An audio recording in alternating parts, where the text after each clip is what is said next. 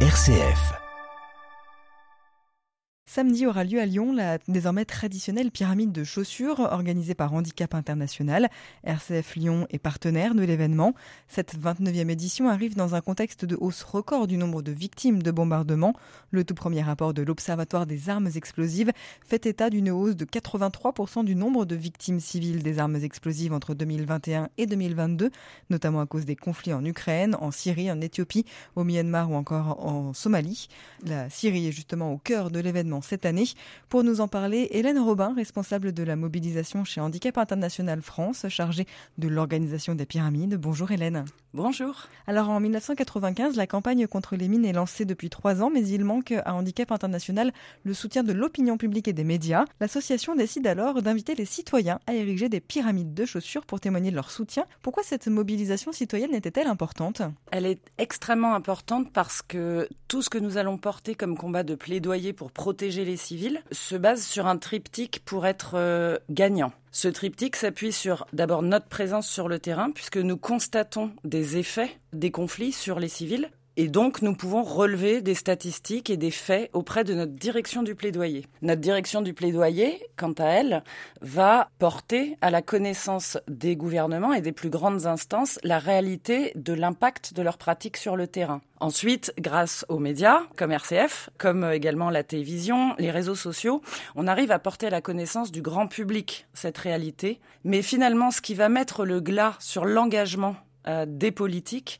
c'est cette mobilisation citoyenne à condition qu'elle soit visible. Et donc pour être visible, on va en venir tout à l'heure aux pyramides de chaussures, eh bien ces pyramides doivent s'ériger, mais ce sont les citoyens qui viennent mettre le coup de glas avec ce triptyque de présence sur le terrain, de plaidoyer auprès des plus grandes instances et qui viennent enfin acculer les gouvernements à prendre leurs responsabilités, à changer leurs pratiques. Pourquoi est-ce important euh, depuis 1995 dans un pays comme la France de sensibiliser à l'utilisation des mines? Tout d'abord parce que souvent les personnes ont tendance à penser bah c'est la guerre, c'est comme ça. En fait non, il y a un droit de guerre, il y a un droit international humanitaire qui régule ces pratiques et en fait, la guerre, on la changera pas. En revanche, on peut changer l'impact des guerres sur les civils. Et c'est là notre combat. On ne changera pas le fait qu'il y ait des guerres, mais on pourra changer la façon dont on protège les civils dans le cadre de ces conflits. Et c'est ce que nous portons à la connaissance du public au travers euh, de, statistiques, comme je disais tout à l'heure, et puis de faits que nous relevons de notre présence sur le terrain, mais également au travers de cette mobilisation et d'événements euh, pour informer, parce que la première façon d'agir pour tout citoyen, c'est d'abord d'être au courant et de pouvoir s'indigner. Samedi, c'est donc euh, cette pyramide de chaussures où chaque citoyen est invité à venir déposer une paire de chaussures pour se mobiliser. Mais en plus de lancer cette paire de chaussures, les citoyens seront aussi plongés dans une expérience immersive. Que vivront-ils? Alors ils en vivront plein des expériences immersives. Euh, d'abord, ils pourront suivre le parcours d'une famille de victimes que nous accompagnons pour comprendre, pas nécessairement pour vivre quelque chose de, de difficile, mais pour comprendre le travail que nous menons auprès de ces victimes, pour les accompagner dans leur reconstruction, le temps et la, et la détermination que ça demande autant de la part de la victime que de nous les humanitaires. Euh, donc ça, c'est le parcours euh, d'une famille euh, fictive, mais basée de fait sur des faits réels. Il y aura également ben, des parcours en prothèse pour vivre ce parcours. Il y aura la visite d'une école inclusive. Comment est-ce que on rend une école inclusive? Et c'est vrai que cette année, il y aura un cylindre 360 degrés, une expérience totalement immergée pour justement toucher du doigt, permettre à chacun de toucher du doigt l'impact de sa mobilisation. Parce que tout un chacun peut penser oui, bon, je vais signer, oui, je vais amener ma chaussure. Qu'est-ce que ça va vraiment changer? Eh ben, en quelques minutes, c'est ce que nous avons tenté justement de transmettre, parce qu'on a systématiquement sur les pyramides cette question. Mais ça va changer quoi? Ben, Ce que ça va changer, c'est tout ce qu'on a réussi jusqu'à présent. On a réussi depuis 25 ans à interdire les mines antipersonnelles, à interdire les bombes à sous-munitions. En novembre 2022, on a fait signer par 83 États une déclaration politique qui les engage à changer leurs pratiques et à protéger les civils dans le cadre des conflits. On y reviendra effectivement tout à l'heure. Donc c'est tout ça qui change. Et donc ce cylindre bah, va permettre pendant quelques minutes à chacun de comprendre son pouvoir, son pouvoir qui est immense. On parle donc de pyramide de chaussures. Est-ce qu'on peut peut-être juste rappeler pourquoi des chaussures? Oui, les pyramides de chaussures ont donc commencé il y a 29 ans. Notre premier combat, comme je le disais tout à l'heure, est celui d'interdire les mines antipersonnelles, qui ont été interdites en 1997. Les chaussures, parce que ces chaussures symbolisaient le nombre de vies brisées ou perdues par rapport à ces armes et par rapport à l'usage de ces armes. Donc, ça symbolisait à la fois la mobilisation citoyenne et à la fois le nombre de personnes affectées et victimes de ces pratiques dans le cadre des guerres. On a perduré avec ce symbole parce que tout simplement, bah, aujourd'hui encore, ce sont euh, des personnes qui sont mutilées, des personnes qui sont blessées, des vies qui sont perdues, mais en plus euh, des environnements qui sont totalement paralysés, inaccessibles. Cette chaussure représente les vies, représente la capacité à chacun de marcher, de se relever et d'avancer dans sa vie. Donc euh, le plus de chaussures, le plus d'action. Que faites-vous après des chaussures récupérées, de toutes ces centaines, ces milliers de paires récupérées? On essaye d'allier solidarité à éco-responsabilité. Et on ne fait pas que essayer, on y parvient puisqu'on est depuis deux ans en partenariat avec la Fédération française de la chaussure et avec Refashion, qui est le principal acteur agréé pour le recyclage textile et des chaussures. Des opérateurs de collecte qui sont eux-mêmes agréés par Refashion vont récupérer ces chaussures. C'est à eux de faire le tri et de juger de leur état et de la seconde vie qu'ils vont leur donner. Plusieurs cas de figure. Si la chaussure est en bon état, elle va être vendue dans des boutiques solidaires. Si, selon les matières de la chaussure et son état, elles peuvent ensuite soit être utilisées comme des combustibles ou pour de la recherche et développement ou recycler, tout simplement. En tout cas, on a une traçabilité et on rend systématiquement des comptes grâce à ces deux partenaires sur ce que deviennent ces tonnes et ces tonnes de chaussures. On continue à parler de cette pyramide de chaussures qui a lieu samedi à Lyon et on précise que ce sera d'ailleurs à la Croix-Rousse et pas à la place Bellecour. Coupe de monde de rugby oblige, on y reviendra. On continue donc à en parler et on va notamment détailler un petit peu les différentes missions d'handicap international le cas particulier de la Syrie cette année. On en parle juste après un petit peu de musique. À tout de suite. M comme midi, l'invité. M comme midi, le retour avec l'invité de cette journée. C'est avec Hélène Robin que nous discutons de la prochaine pyramide de chaussures qui a lieu samedi, place de la Croix-Rousse, donc à Lyon. Le focus est particulièrement mis cette année sur la Syrie, avec la venue d'un démineur de retour de Syrie. Pourquoi la Syrie aujourd'hui, alors qu'elle souffre depuis 12 ans de l'utilisation d'armes explosives? D'abord parce qu'elle reste une des crises majeures actuelles.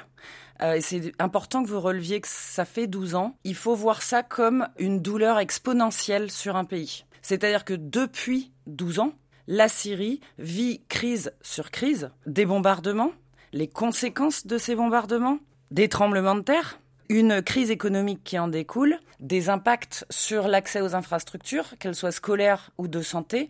La Syrie est malheureusement, à l'instar d'autres pays, un exemple édifiant de l'impact des bombardements dans les conflits actuels sur les populations pour des décennies et des décennies. C'est-à-dire qu'il y aurait une guerre il y a 12 ans, juste sur un an en Syrie, on serait déjà aujourd'hui dans une situation encore alarmante. Sauf que ce sont 12 années successives qui se complètent en fait, qui se rajoutent les unes aux autres. C'est pour ça que, que la Syrie est aujourd'hui un pays à part en termes de contamination? En termes de contamination, c'est pareil. La Syrie, c'est 20 millions d'habitants, peu ou prou. Un habitant sur deux est exposé aujourd'hui à des restes explosifs de guerre. Un habitant sur deux.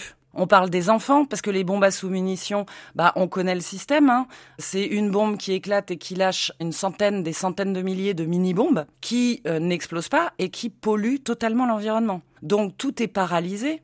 On parle même pas des infrastructures qui sont totalement euh, détruites, des gravats dans lesquels vivent les populations, qui sont eux-mêmes des millefeuilles à bombes. Comment vivre dans un tel environnement? Une personne sur deux, imaginez ici, entre vous et moi, il y en a une de nous deux qui a risque continuel et perpétuel de ces engins explosifs qui font partie de son environnement, qui font partie de sa vie, qui terrorisent, qui effraient et qui euh, rendent la vie totalement impossible. C'est aussi particulièrement compliqué euh, à déminer. Euh, c'est aussi la thématique du plaidoyer de Raqqa à Mossoul, en passant aussi par Mariupol, évidemment, en Ukraine.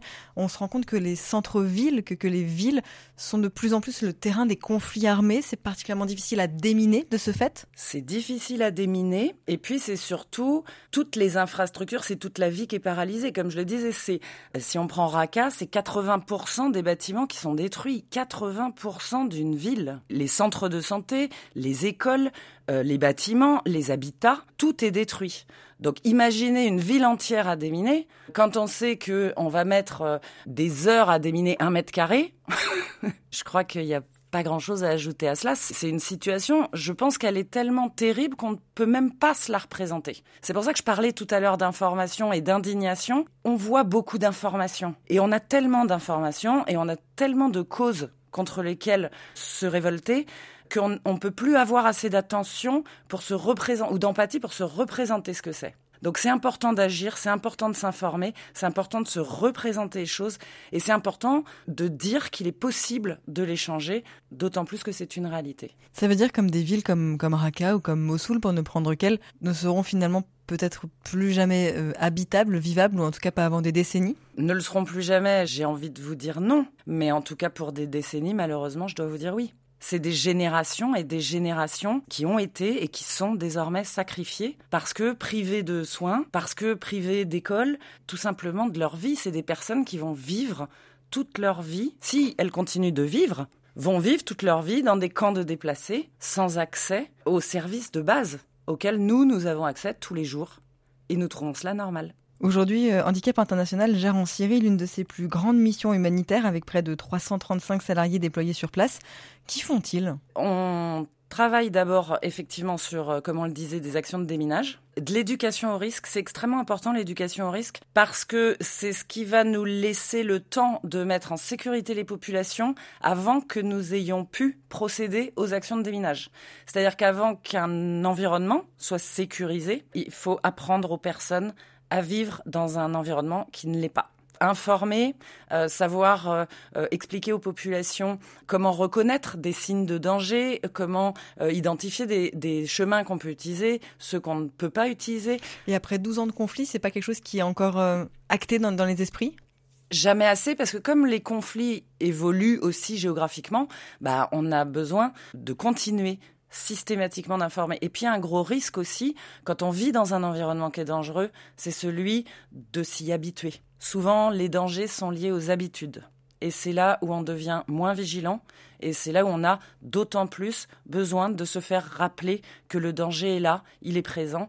Donc on fait beaucoup d'éducation au risque. En parallèle, on démine. On y reviendra. On a une particularité aussi qui est le déminage sous-marin. Et on travaille beaucoup sur euh, la santé, l'appareillage, l'accompagnement des partenaires locaux et des structures locales pour malheureusement continuer d'accompagner les victimes de tous ces risques et les victimes de tous ces conflits. En quoi est-ce novateur justement ce, déminage sous-marin dont vous parliez?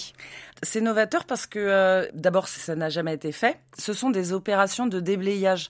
C'est novateur parce qu'en fait, ce qui est fascinant là-dedans, c'est qu'on est dans des actions de déminage qui permettent aussi de préparer l'avenir et de réparer les manques immédiats. Je m'explique. Si on fait ces opérations de déminage sous-marin, c'est parce que euh, il y a besoin de travailler sur des structures euh, hydriques, d'alimentation en eau des populations. Mais ces opérations sont impossibles parce que même les rivières ont été contaminées par les bombardements. Donc pour pouvoir réhabiliter ces infrastructures hydrauliques et hydriques et donc réapprovisionner la population en eau, eh ben, on est obligé de déminer pour pouvoir reconstruire, pour pouvoir répondre aux besoins essentiels des populations, notamment euh, boire, s'hydrater, se laver, euh, tous les besoins de base hygiène. Vous le disiez tout à l'heure en début d'entretien, après sept ans de lutte, Handicap International et d'autres organisations et structures sont parvenus à une déclaration politique visant à mieux protéger les civils contre l'utilisation d'armes explosives en zone peuplée. C'est donc ce, dont on vient de, discuter. C'est la déclaration de Dublin. Quelle est la suite? Déjà, euh, pour rappeler ce à quoi elle engage ces États, cette déclaration, c'est d'abord très concrètement de cesser d'utiliser des armes inappropriées dans les zones peuplées, donc de protéger les civils dans les pratiques de guerre. Ensuite, c'est ensemble de partager leurs bonnes pratiques pour euh, procéder au changement Et ça, ça, marche. Enfin, c'est une réalité. Les États, en échangeant et en, en partageant leurs bonnes pratiques, se tirent les uns les autres vers le haut. C'est ce qui s'est passé pour les mines antipersonnelles et les bombes à sous-munitions. Donc c'est une réalité. C'est long, c'est très long, mais c'est une réalité. Enfin, de bah, d'appeler leurs pères à venir euh, signer pour être d'autant plus nombreux euh, à signer cette déclaration. Et puis, c'est de fournir et de faciliter durablement et de la financer l'assistance aux victimes, c'est-à-dire réparer les dégâts qui ont été causés. Donc, c'est faciliter l'accès humanitaire, changer les pratiques et réparer les dégâts causés. Et pour revenir à votre question, pardon, les prochaines étapes, alors encore une fois, hein, je reviens sur tout ce qui est travail de plaidoyer. C'est des travaux qui sont acharnés, qui sont extrêmement longs. Donc on claque pas des doigts. La déclaration a été signée, super, mais ça va pas changer demain. En revanche, les pratiques vont changer. Sur les mines antipersonnelles et les bombes à sous-munitions, on a réduit de 90% le nombre de victimes depuis 25 ans. Donc les choses vont changer. Il faut qu'on soit patient, il faut qu'on soit déterminé. Mais dans les échéances, on va dire immédiates, il va y avoir d'abord la conférence nationale humanitaire euh, organisée d'ici fin 2023, où la France va présenter sa stratégie humanitaire pour les quatre prochaines années. Donc elle va déjà devoir s'engager sur ce qu'on dit, donc qu'est la réparation des dégâts. Et puis il va y avoir aussi fin 2023 au Cambodge la conférence internationale pour l'assistance aux victimes où les États qui ont été signataires du traité d'Ottawa vont pouvoir faire le point sur l'aide qui a été apportée aux victimes de mines depuis la signature du traité d'Ottawa. Donc on va euh, dans un premier temps se projeter sur la réponse humanitaire apportée dans les années à venir et en même temps faire le bilan sur la façon dont les pratiques ont changé par rapport aux victoires du passé. Merci beaucoup, Hélène Robin. Vous êtes responsable de la mobilisation chez Handicap International France, chargée de l'organisation des pyramides. Cette pyramide de chaussures a lieu à Lyon samedi. Ce sera donc exceptionnellement place de la Croix-Rousse et pas place Bellecour comme d'habitude. N'hésitez pas vous aussi à vous mobiliser. Merci beaucoup.